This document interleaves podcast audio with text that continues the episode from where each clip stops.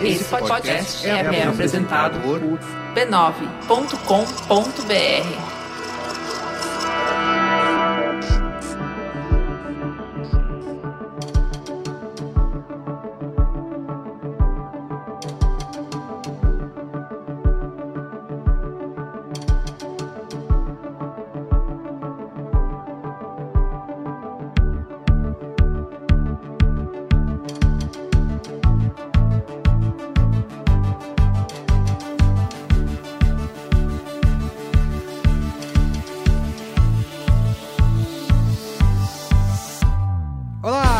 Merigo, esse é o Código Aberto.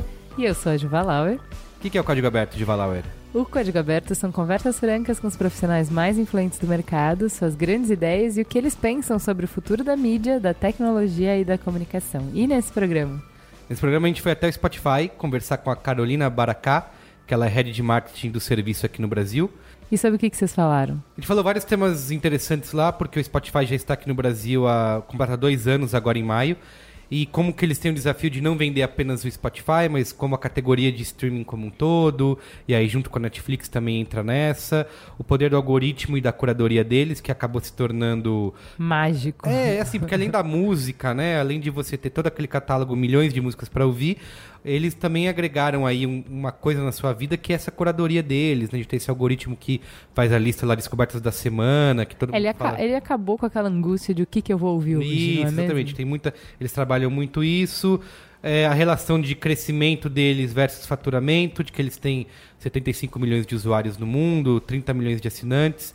Eles têm 10 milhões de novos assinantes por ano, é a média do que eles, do que eles têm de, de usuários.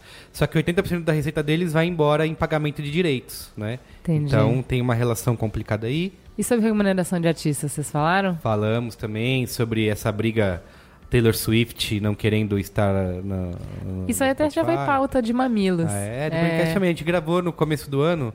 Foi esse? Não, não foi esse ano, foi ano passado. Com o Maestro Billion, Batalha dos Streamings de Música também, vale a pena ouvir. Falamos também de, do Spotify eh, colocando novos tipos de conteúdo como vídeo, né, podcast também, que lá fora já tem, aqui no Brasil ainda não, mas tem a promessa de chegar aqui, se isso gera uma crise de, de identidade. E também de publicidade dentro do Spotify, né? Quais são os formatos, quais são as oportunidades aí, como que dá para trabalhar junto com o Spotify para parceria com alguma marca e outros temas. Quando você tem acesso a esse volume de informação e de conteúdo, a melhor forma de consumir isso é o Spotify conseguir oferecer a melhor experiência para navegar nessas 30 milhões de músicas, de acordo com o gosto individual de cada um. Porque não é só navegar nas 30 milhões de músicas igual para todo mundo. Cada um tem que ser a, tu- a sua própria experiência, de acordo com o que mais gosta, com, com o tipo de música que mais, que mais atrai. Bom, e agora a gente quer saber com quem você quer conversar. Quem você quer que sejam os próximos convidados do Código Aberto? Quem são as pessoas que estão te inspirando? Quem são as pessoas que estão colocando o trabalho na rua que você admira? Quem você quer ter um insight melhor sobre como pensa, é, o que faz e É, conhecer melhor, Quais né? você considera que são os profissionais do futuro aí? Você quer conhecer mais sobre eles? Fala pra gente que a gente dá um jeito de chegar até eles. Boa, manda e-mail para códigoaberto.b9.com.br que a gente vai atrás. Tá bom? Mas antes do programa, a gente tem que sempre lembrar da nossa maravilhosa, maravilhosa, Rica, riquíssima grande, plural. família B9 de podcasts. A família B9 de podcasts tem assunto para todos os gostos. A gente fala de série, a gente fala de política, a gente fala de comunicação, a gente fala de game. Vai procurar que com certeza tem um podcast pro seu gosto, tem um podcast para enriquecer o seu dia, sua visão de mundo, para te divertir, para te entreter, para te fazer companhia no carro, no trabalho, na academia, durante a faxina. Entra aí podcasts.b9.com.br. Tá bom? Vamos pro programa então? É para isso que estamos aqui, não é mesmo? Vamos lá.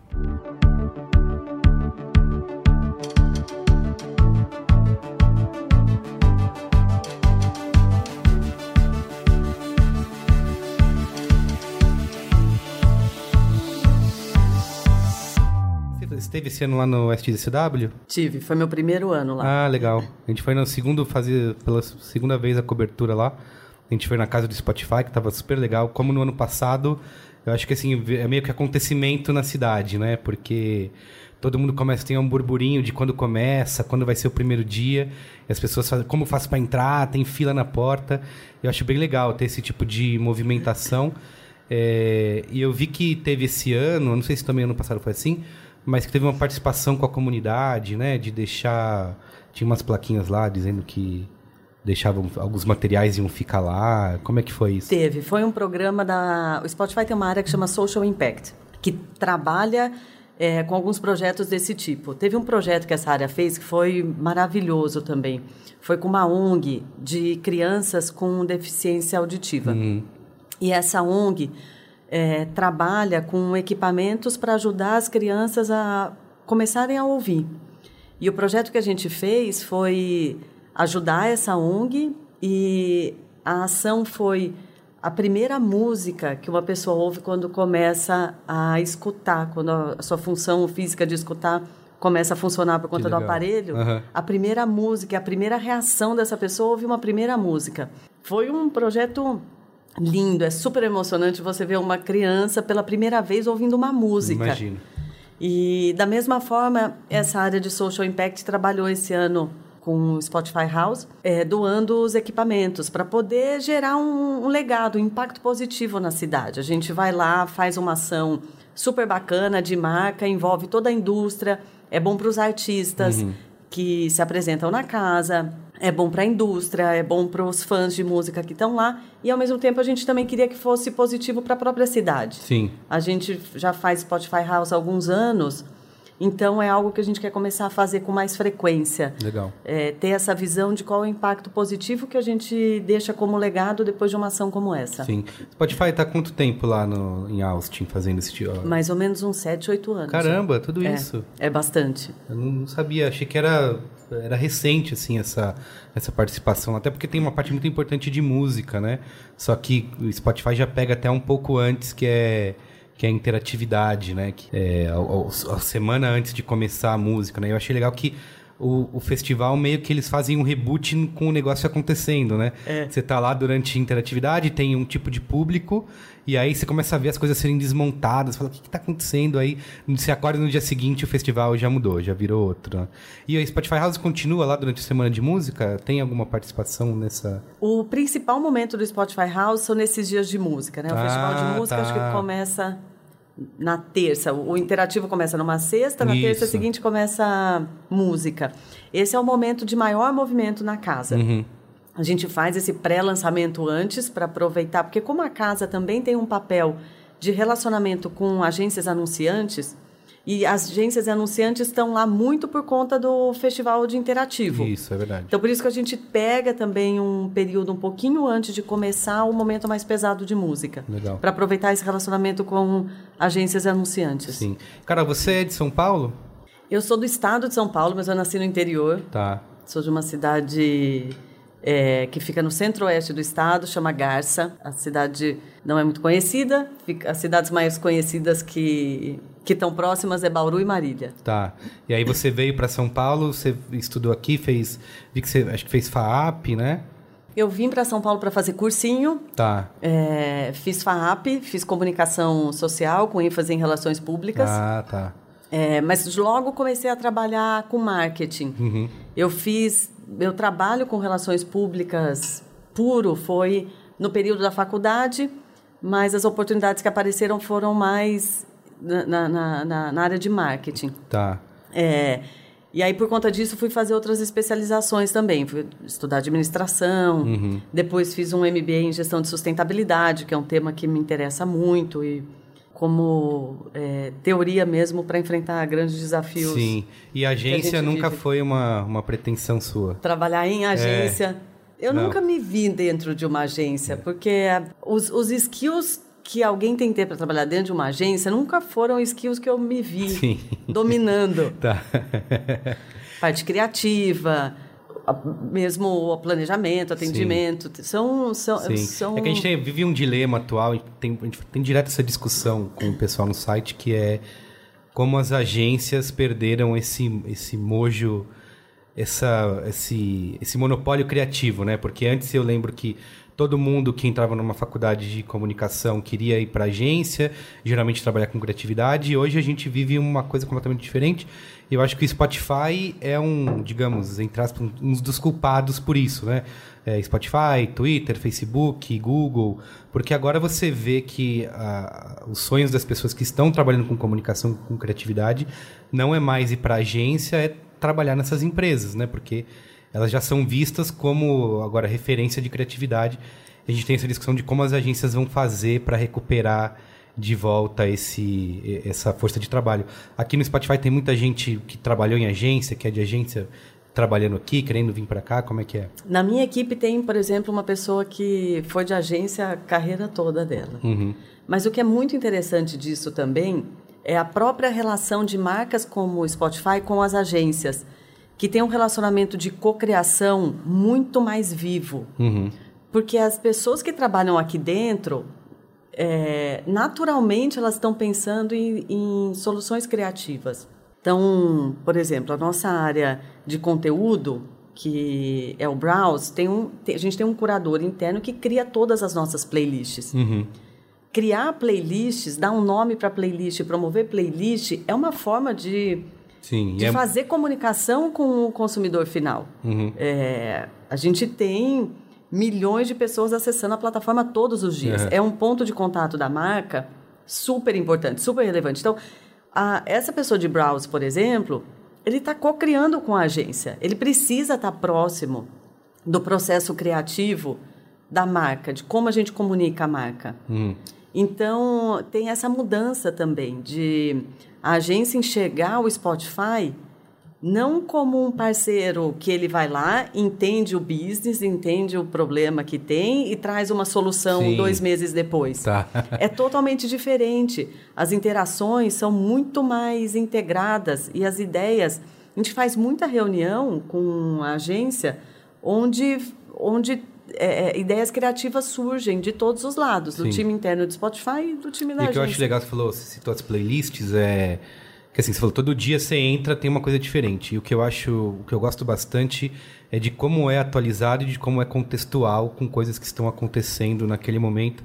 Eu lembro que a gente até publicou isso no site, no B9, e esse post fez um sucesso e foi compartilhado pra caramba, que era a playlist do dia que o o WhatsApp foi, saiu do ar. Que eram só músicas relacionadas a, a, a telefone, a ligações e tal. Então, assim, uma escolha super criativa, né? Aproveitando um momento e todo mundo ficou maluco, assim, né? De ver, pô, pegou algo que tá acontecendo e já tinha uma playlist pronta, que sei lá, tinha cinco horas de duração. É, e isso acontece com outras coisas, né? A gente vê, por exemplo, grandes momentos da, da cultura pop hoje, sei lá, o lançamento de Star Wars, tem lá uma ação com 10 playlists diferentes. É, Batman vs Superman também tinha. Então, é, acho que ah, entra aí esse, esse lado criativo, né? De poder pensar o que, que você pode fazer todo dia.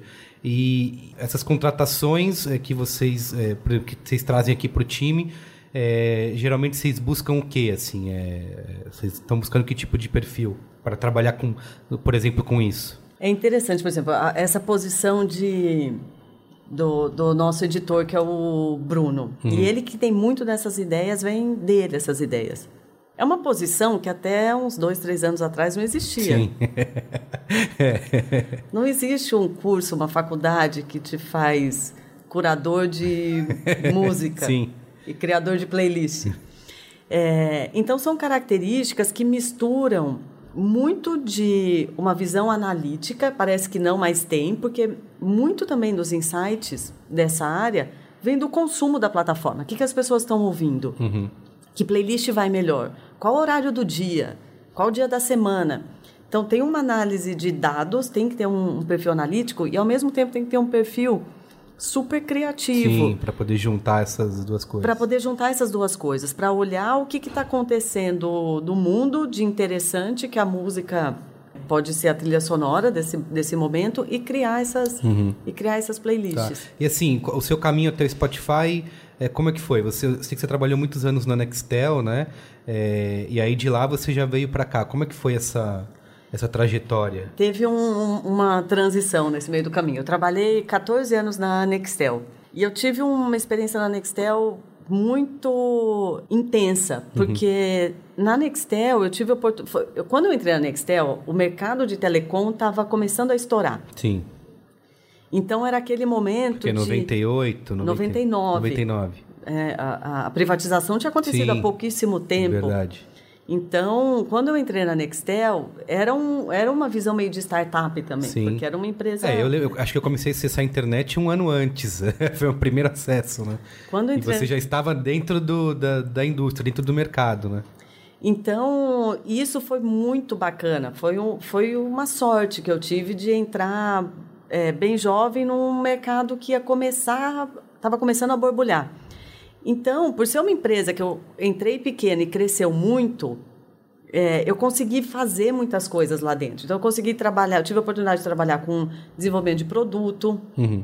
com marketing intelligence. Eu construí, por exemplo, o projeto, eu era líder do projeto para construir o banco de dados da, da empresa, de- do, do, do sistema de BI que, eu, que ia fornecer métricas e dados padronizados para a empresa Sim. toda.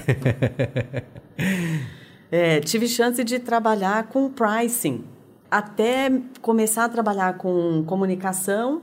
E aí, quando eu entrei em comunicação, eu vi que era realmente o que eu mais gostava de Ah, fazer tá. dentro de marketing. Mas você E- tinha, teve todo esse aprendizado, né? Tive todo de- esse aprendizado antes. Sim. De inteligência de mercado, gestão de produto, desenvolvimento de produto, pricing, que são temas mais complexos, mas que foi muito bacana para mim, porque me deu uma base de visão de negócio e depois poder entender de forma mais prática como é que comunicação ajuda a crescer negócio. Uhum. Então, foi, foi realmente, acho que sorte que eu tive. Legal. E aí, da, da Nextel, você veio pro Spotify procurando, quer dizer, mudar, você mudou, porque assim, acho que, por mais que continue, acho que dentro de tecnologia, em termos de, acho que, tamanho de, de empresa, de mercado, é como se você estivesse recomeçando, né? Porque o Spotify, por mais que hoje tenha, sei lá, quase 80 milhões de usuários no mundo, ainda é meio que uma startup, né? Começou ontem, você falou, há dois, três anos atrás, é, ni- ninguém ainda sabia o que, que era e hoje já é uma, uma love brand, assim, que foi construída em, em tão pouco tempo. Como é que foi essa mudança da, da Nextel pro Spotify? E Depois desses 14 anos da Nextel, que aí quando, quando eu saí da Nextel, que eu já tinha focado bastante minha carreira mais em marca, mídia e comunicação, é, depois de 14 anos eu resolvi que era a hora de, de dar um tempo. É, tinha encerrado tudo que eu poderia fazer lá dentro, eu tinha feito. Tinha encerrado esse momento da minha carreira e falei, vou dar um tempo. Vou sair, repensei minha carreira, repensei minha, minha missão de profissional. É, fiz um trabalho mais de coaching mesmo, de olhar o que, que eu quero desenvolver, o que, que me traz satisfação, o que, que eu quero fazer da vida. E aí eu resolvi, tirei um tempo então. Eu fiquei um tempo, um mini sabático. sim. Foi, não chega a ser um, um ano, foi um período menor, é, porque apareceu o Spotify, Uhum. Mas eu resolvi realmente tirar esse tempo para mim. Tá. Isso você tá no Spotify desde o início, né? Desde que começou no Brasil. Desde antes do lançamento. É, e aí, nesse período que eu fiquei sabático, eu fiz alguns projetos de consultoria também, Tá. que eu gostei bastante. Trabalhei numa consultoria que chama Croma, fiz alguns projetos para Fiat, para Whirlpool, de planejamento de marca, comunicação. Também foi, foi um momento divertido de fazer, Legal. bem diferente do que do trabalho dentro de uma empresa. Esse trabalho de consultor também, também me atrai. É, aí, durante esse período de consultoria, o que eu buscava, o Spotify caiu assim como uma luva. É, porque eu queria ir para uma marca, eu queria para uma marca que o produto tivesse gerando um, um impacto positivo na vida das pessoas de uma forma muito grande. Sim. É, e você vê no momento certo, porque assim, eu lembro que o Spotify, ele. É, isso, isso funcionou muito bem, porque ele é, nasceu na Suécia, né? E na Europa ele, ele, ele funcionava, já era um sucesso, tinha aquele burburinho. E aqui no Brasil, não só no Brasil, como nos Estados Unidos também, todo mundo ficava assim, putz, olha, tem esse negócio lá que é legal, e aqui não dá pra fazer. E aí todo mundo tentando encontrar meios de burlar pra acessar como que eu posso ah, vou criar uma conta, vou viajar, todo tinha esses papos assim. No, se você viajar, você pode criar uma conta lá, e aí quando você volta ela continua funcionando por tanto tempo, ou se você assinar ela vai continuar funcionando. E aí às vezes o Spotify cortava, porque não podia. Então todo mundo ficava nessa discussão. Eu acho que isso ajudou a fomentar bastante essa a marca, né? Digo no Brasil, imagino que também em outros países, mas no Brasil a gente estava aqui acompanhando, é, e de ver como, como antes do Spotify chegar ele já era desejado, né? Então você chegou nesse momento, né? Que a marca já era desejada por consumidores aqui e você chegou nesse momento para poder começar essa implementação. Como é que foi isso? Essa é quando eu, entrei seis meses antes do lançamento, uhum. então foi perfeito porque deu tempo de fazer um planejamento de como é que a gente quer lançar essa marca, como é que a gente para olhar os desafios da categoria que não existia, uma categoria nova. Sim. É, olhar os desafios de mercado, olhar hábitos de consumo, como é que as pessoas estavam ouvindo música, até poder identificar que naquele momento o consumidor não tinha um problema na cabeça dele de eu preciso de um novo jeito de ouvir música. Isso, é. Exatamente. Que era de graça, né? E agora eu preciso de um novo jeito em que eu vou pagar para ouvir. Ninguém queria pensar nisso, né? tá, muita gente até hoje não quer, mas isso, esse pensamento é, mudou bastante, né? De... E aí vocês sentiram que isso era possível? Ou chegou uma hora que você olhou e falou, gente, combater essa todo mundo baixando música vai ser impossível? A gente sentiu que era possível, não só pelo sucesso da, da marca e do produto nos outros mercados que já estavam muito mais maduros, mas também pelo insight de que quem usa quem usa não consegue imaginar a sua vida antes. É. Como verdade. é que eu ouvia música Isso. antes do Spotify? Exatamente. Então, é, essa era a fortaleza que a gente se apegava. Antes ele não o consumidor não identifica um problema, Sim. mas a hora que começa a usar, naturalmente vem, meu Deus. É, como, é como que eu vivia sem, sem ser desse jeito, né? Como é que eu ouvia música antes? Então, mas a gente tinha esse desafio, porque como você estava falando, tinha sim um nicho que já conhecia Spotify. Sim. Mas era um nicho muito de early adopters, Exato. pessoas que estão ligadas em nova tecnologia, pessoas que ou muito, muito apaixonadas por música, uhum. um nicho que e esse nicho se refletiu no nosso pré-lançamento, porque a estratégia tinha um período de oferecer códigos antes do lançamento. A gente teve um volume de mais de 400 mil pessoas. Caramba! Assim, Nesse... uma semana Sim. antes, quando a gente fez esse processo de pré-lançamento, se cadastraram para querer acessar. Isso também mostrava um momento muito bom da gente estar tá lançando. Só que o desafio na época, a gente teve que começar muito do básico, de falar Spotify é música, primeira associação. Sim. Não dava para explorar muito um posicionamento consistente de marca, pensar em coisas que hoje a gente pensa. Naquela época tinha que ser o básico. Sim. Spotify, música. É, ensinar como usar, né? Ensinar como... como... usar. Primeiro item da nossa proposta de valor. E aí a gente criou como estratégia de lançamento o Spotify Tattoo Studio. E o insight para isso, o que, que foi?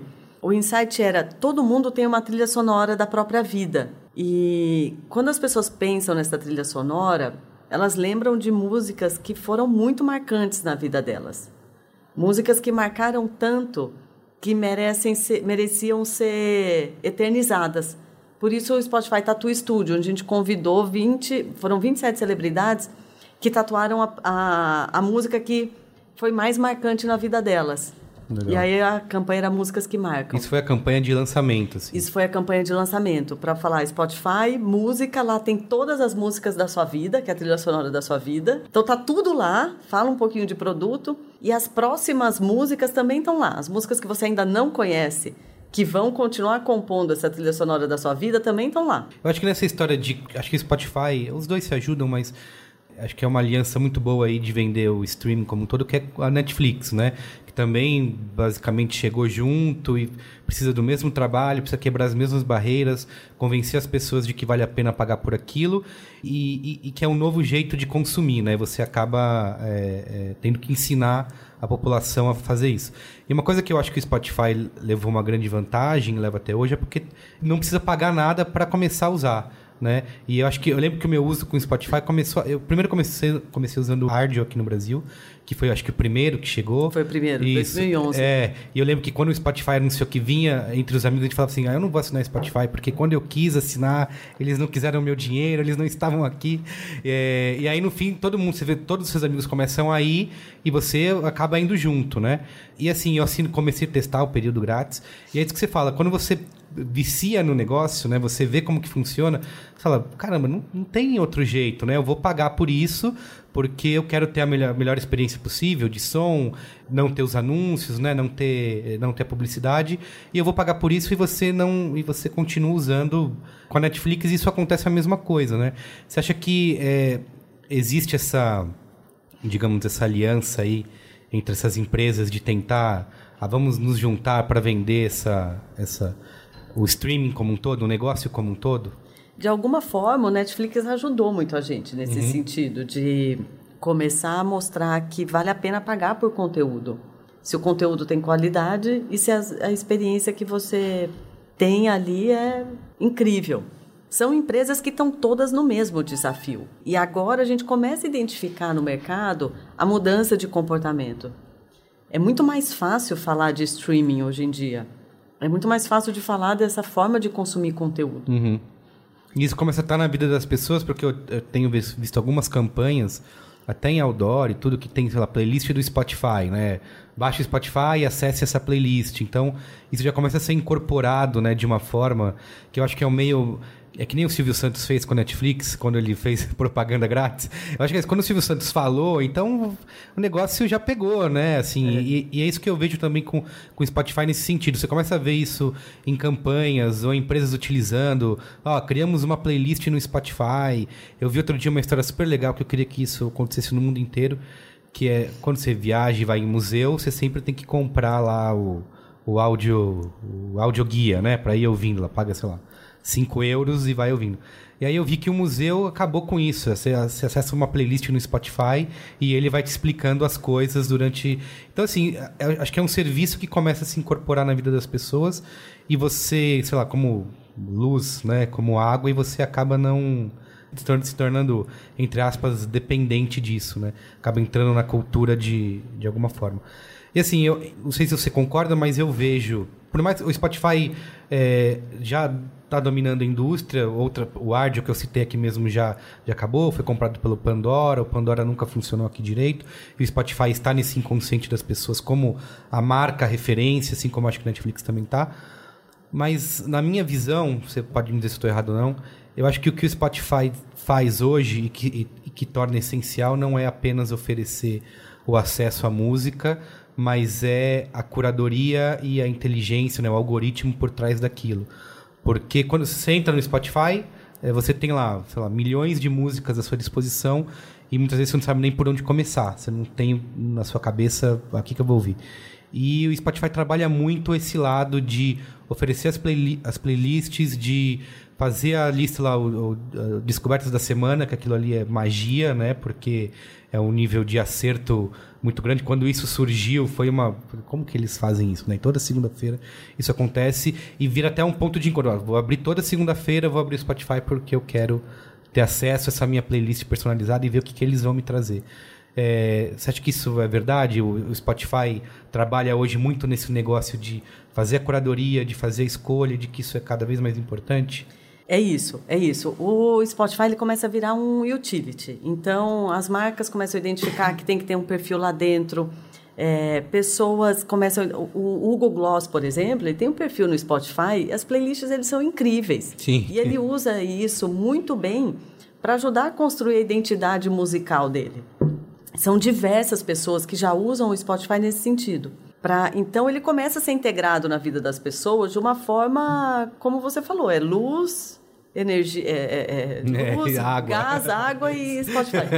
Isso é frequente até em tweet de- dos nossos usuários. Não vivo mais sem luz, água, Netflix e Sim, Spotify. é isso, é. Eu fiz, eu fiz- a minha mãe, ela sempre foi bem resistente a essas novas tecnologias. Ela falou, não, eu gosto de ter CD, eu sempre vou ter meus discos e tal.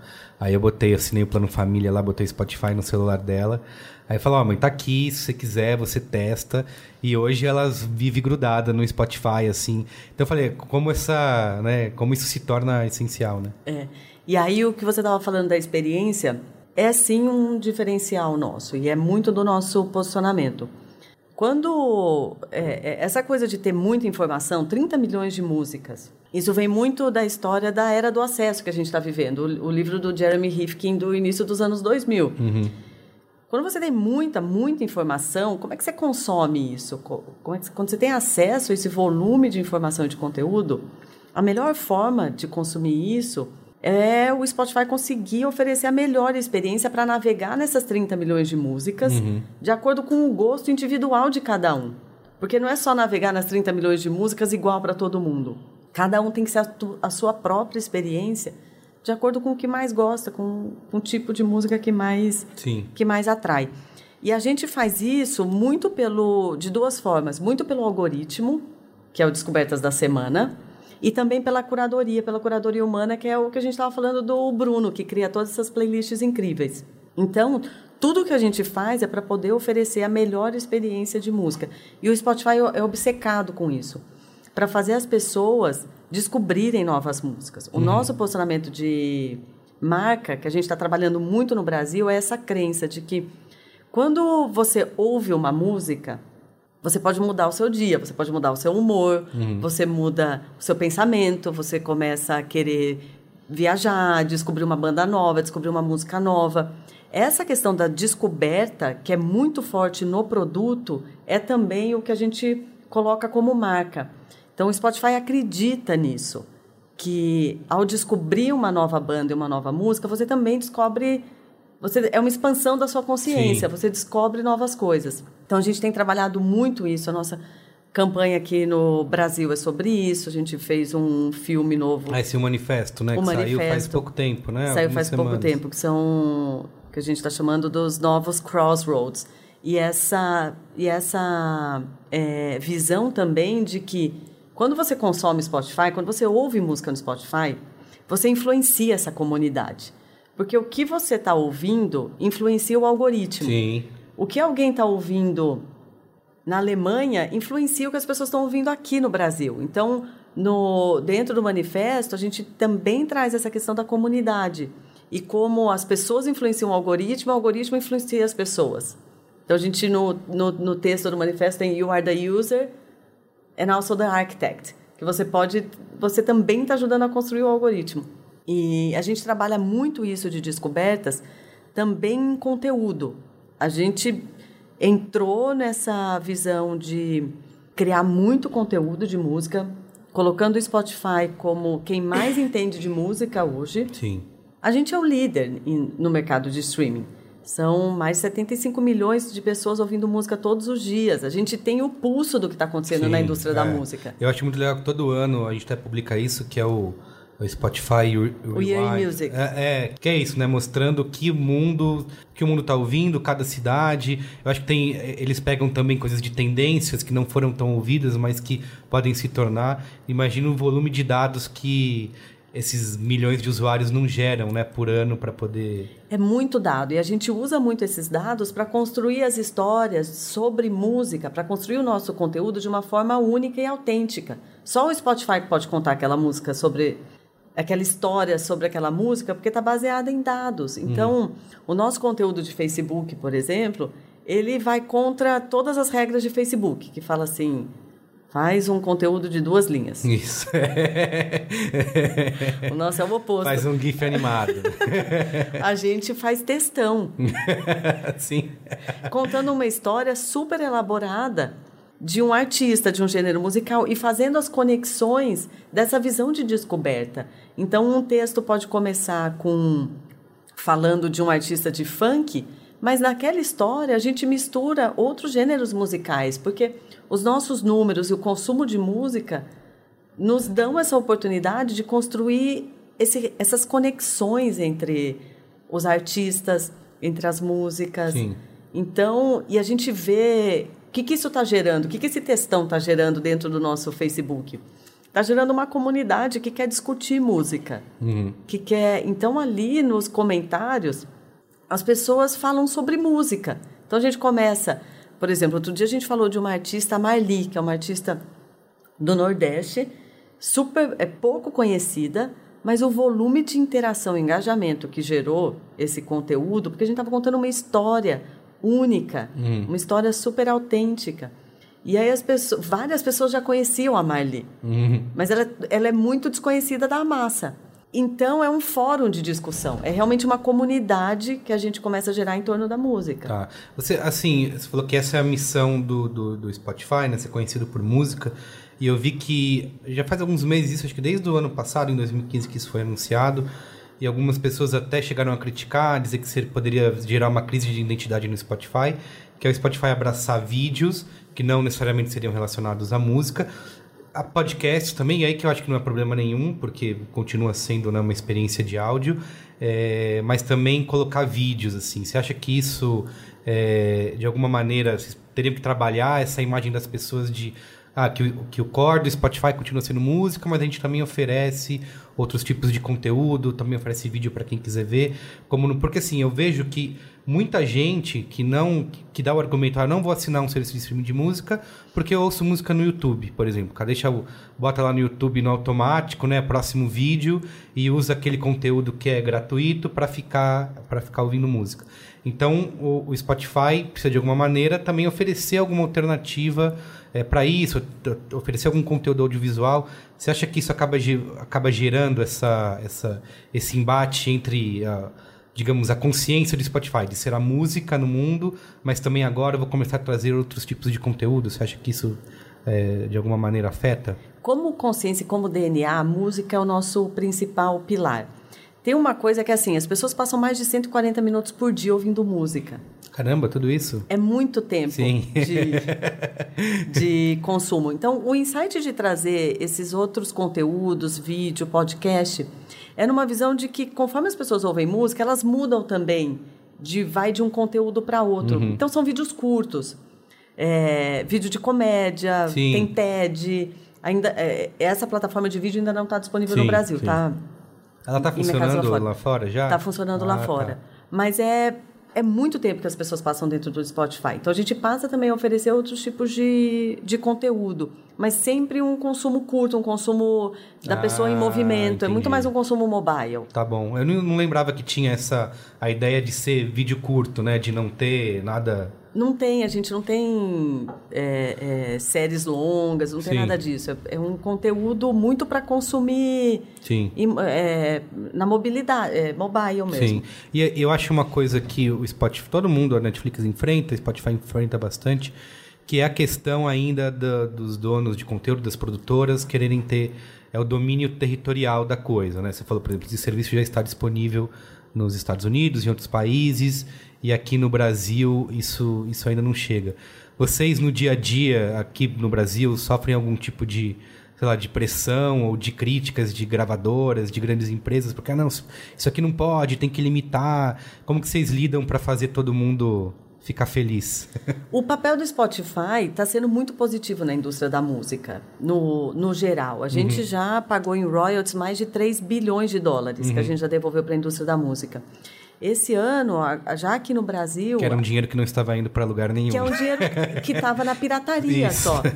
Foi essa semana, acabou de sair um estudo do, no Brasil de que a receita com música digital já ultrapassou a receita com físico. Isso, sim.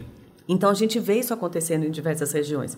A gente vê o Spotify como um motor que está ajudando a levantar a indústria da música novamente, que durante muitos anos perdeu receita por conta da pirataria. Em alguns mercados, por exemplo, na Austrália, é recente uma pesquisa que foi feita de redução do consumo de conteúdo pirata por conta do Spotify. Depois da entrada do Spotify, é mais de 30% de redução. Então, era um, um conteúdo que estava sendo consumido sem nenhum tipo de remuneração para a indústria que volta a ser remunerado. O interessante também, a nossa faixa de audiência é bem concentrada entre 18 e, e 34 anos. é uma geração que já nasceu consumindo conteúdo de graça. É verdade, é verdade. Nasceu acostumada. Isso. No- no- a discussão de pirataria não existe na, na- na cabeça dessas pessoas. Uhum. E você tá, e, e você reverte isso E fazendo as pessoas pagam, vão começar a pagar por A gente conteúdo. começa a reverter isso porque começam as- essas, essa audiência que nasceu acostumada a consumir conteúdo de graça começa a identificar valor em pagar pelo conteúdo, porque entende a experiência, entende que ali ela tem vai fazer todas essas descobertas de É. música, de novas bandas, de É, novos artistas, verdade. Das playlists, de organização de, de música. Sim, e por mais que ela saia, sei lá, acho que como a gente falou, depois a pessoa para de pensar nisso, mas por mais que ela possa parar pra pensar, ah, mas eu poderia baixar de gra- mesmo sendo ilegal, né? Você não deveria fazer isso de qualquer maneira, mas você poderia pensar, ah, eu posso baixar essa música. Mas aí você vai ter que se virar, né? Você vai atrás, você não... Primeiro que você dá dois cliques para ouvir a música, já vale a pena você ter um serviço desse.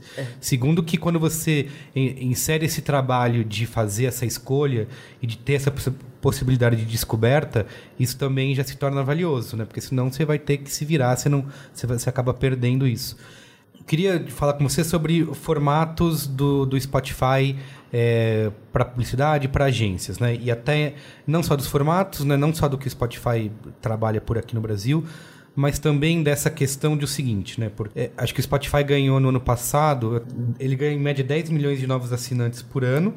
E desses 75 milhões de usuários, 30 milhões são assinantes que pagam o serviço, né?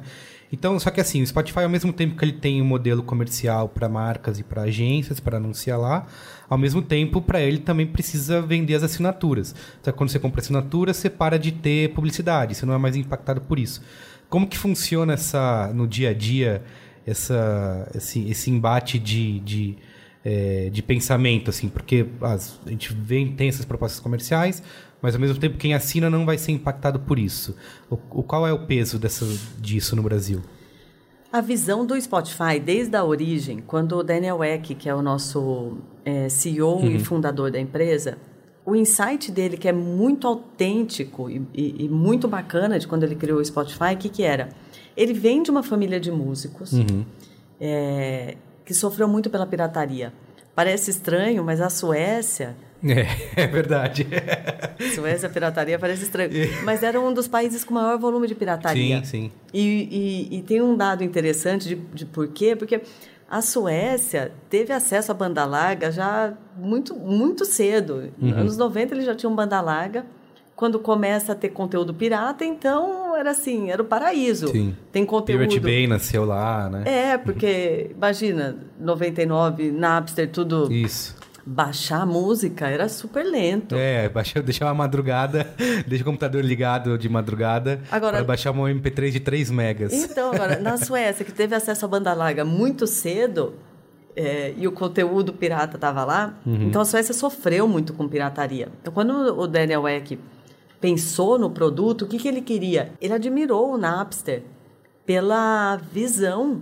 Né? O, o Napster foi a primeira plataforma a tirar o intermediário da negociação. Pela primeira vez, colocar o, o, o- o relacionamento e a transação peer-to-peer. Ele ficou encantado com essa história, mas ele viu a indústria sofrer, ele viu a família dele de músicos sofrer. Então, quando ele pensou em criar o Spotify, ele queria o quê? Ele queria uma plataforma que desse acesso à música para qualquer pessoa. Então, sempre essa visão do gratuito muito forte, porque ele queria dar esse acesso a todas as músicas existentes através de qualquer device, só que legalizado. Esse, esse era o grande ponto de poder reverter o que estava acontecendo na indústria da música. Oferecer acesso, mas legalizado. Acesso de graça, mas legalizado. Então, o formato gratuito, ele faz parte do DNA do nosso, do nosso business. E ele funciona muito bem porque 80% das pessoas que pagam foram free antes. Sim. Então é, é um modelo de é um modelo de funil que funciona muito bem, porque a pessoa passa um período ali no free, identifica a proposta de valor, acha o produto incrível, mas em algum momento quer ter uma outra experiência. Quer ter uma outra experiência, às vezes não quer ouvir publicidade e Isso. acaba e acaba E até migrando. as próprias é, é, novas funcionalidades de, por exemplo, você pode escolher música, não é só ordem aleatória, né? Porque tem esse limite, qualidade do som é melhor, né? Tem todo esse tipo de de vanta- benefício. Isso. Agora, o nosso produto free, ele é muito bom. A gente chama de freemium. No computador, você tem acesso aos 30 milhões de músicas. Isso. Não tem limite de passar para frente, Isso. como tem no mobile, não tem. Então é uma experiência incrível de free. Então vale a pena. Mesmo o free vale a pena. Sim, você começa a usar e fala, eu não vou pagar, é tão bom pagar. já. Quem, quem não está acostumado a pagar por conteúdo, ou mesmo restrição mesmo, de não poder pagar. Tá ali um acesso ao conteúdo que é incrível. Então, para as marcas, uma plataforma que tem 148 minutos de engajamento, é verdade. que tem uma audiência de 18 a 34 anos, qual marca não quer estar presente ali? Sim. Então, a nossa receita também como publicidade, se eu não me engano, cresceu mais de 50% ano passado. Cresceu muito, porque as marcas começam a identificar o Spotify como uma plataforma de engajamento muito, muito positiva. Tá, e o que é, o que é o, qual é o principal formato que vocês negociam hoje? Tem é, os spots entre as músicas, né?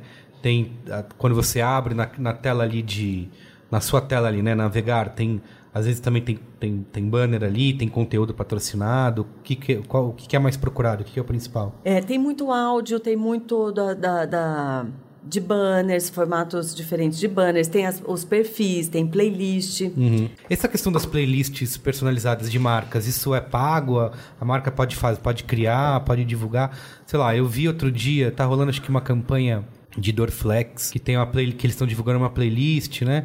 Por exemplo, a marca pode fazer isso e fim ou ela precisa falar com o Spotify para isso ser criado? É bom sempre falar com o Spotify, porque Tá. a- o perfil ele vem junto com uma estratégia de mídia, porque fazer só o perfil é, e uma playlist sem, sem divulgar, sem ter uma estratégia por trás, acaba ficando um- uma playlist vazia. Sim, fica largada lá, Fica ninguém vai largado, achar. ninguém vai achar. E o que é muito bom também dos nossos formatos é 100% da garantia de entrega, porque o que o Spotify faz é, a pessoa está ouvindo uma música, entra um áudio, se ela dá pausa, quando ela volta, volta o- a peça publicitária. Uhum. Então tem 100% de garantia. A gente só imprime a mídia gráfica quando a pessoa está acessando a plataforma, quando a Ah, gente tem tá. certeza que ela está interagindo com a plataforma.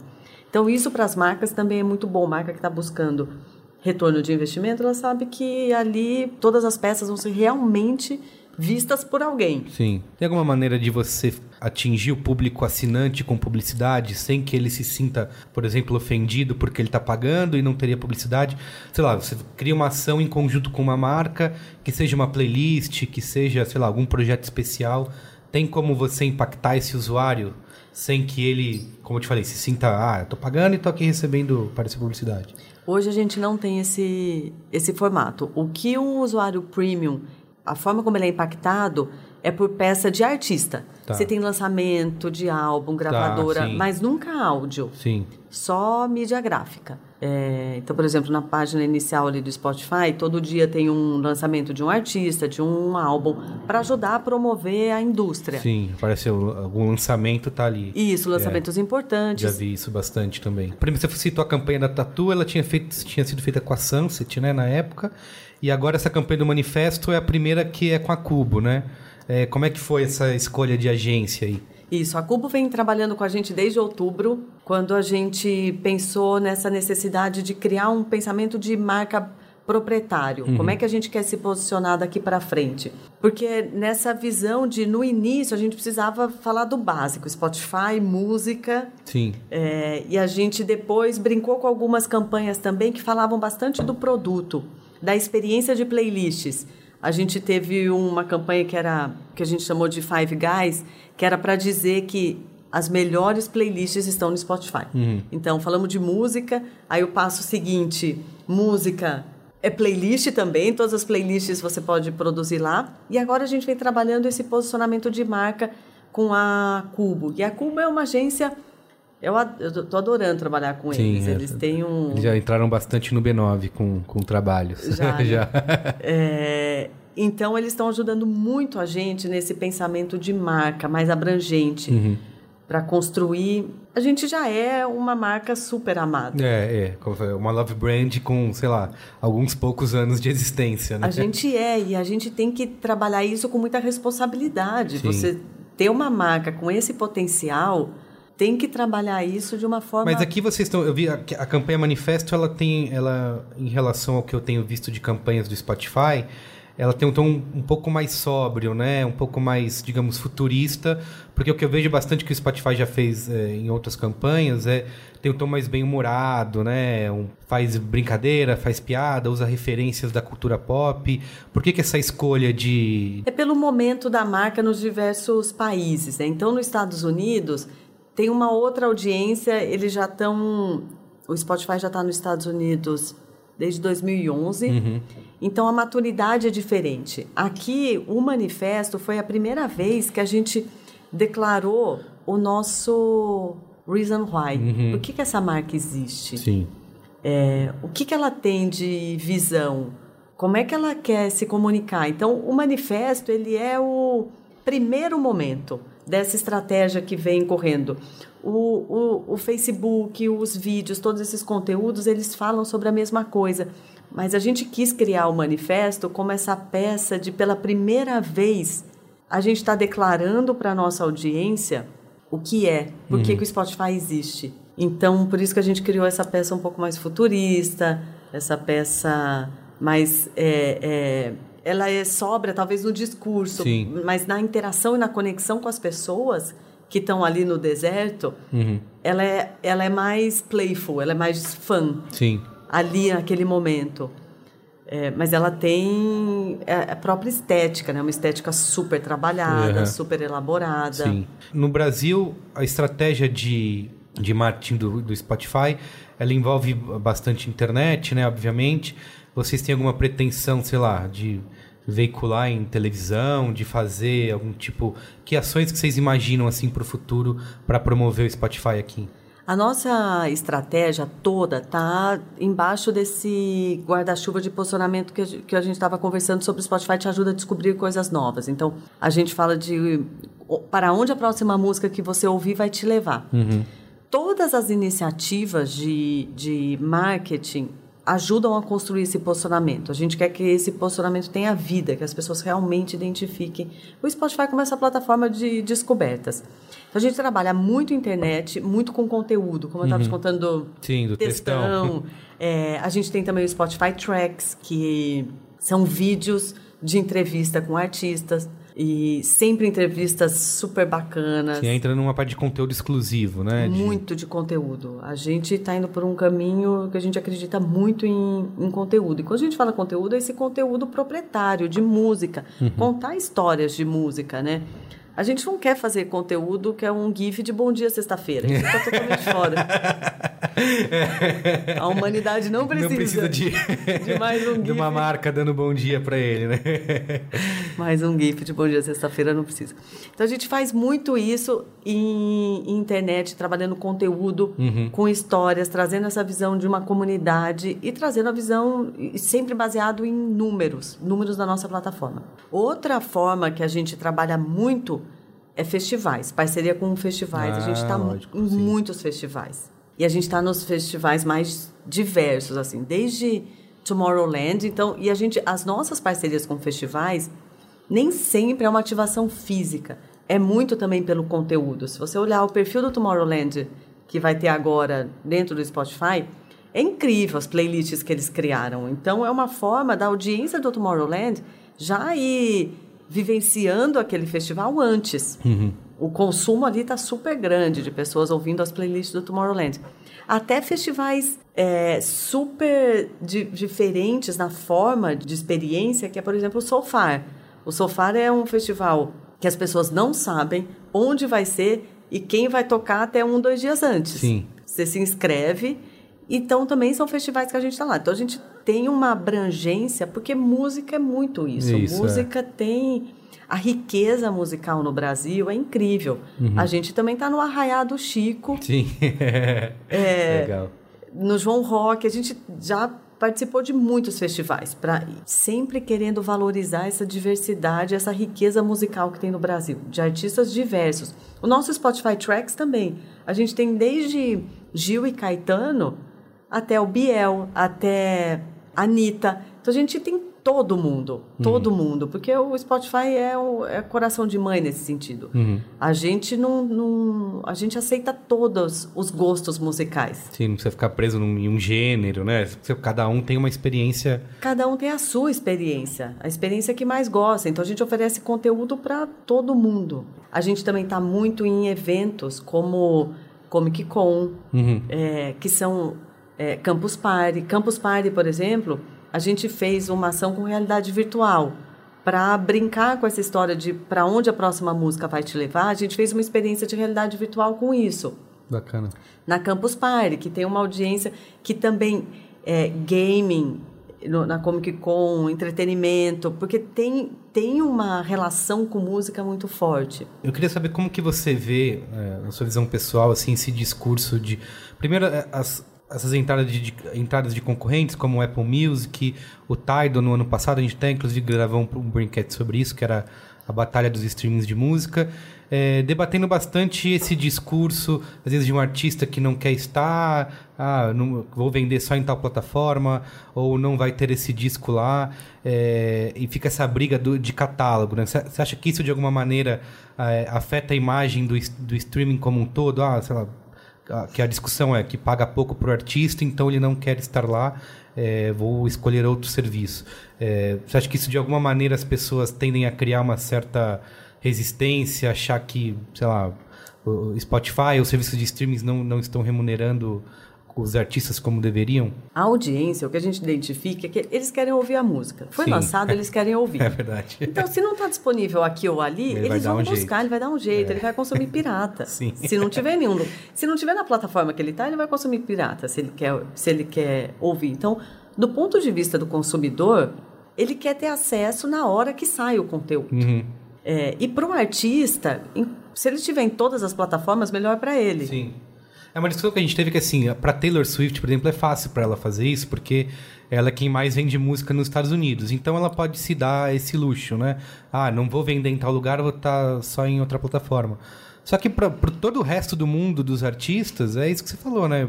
É melhor estar em, no máximo de lugares possíveis, né? Legais, nos- pro- nos lugares legalizados. Exatamente, porque eu lembro que, é que a indústria usa muito o discurso de o último disco da Adele.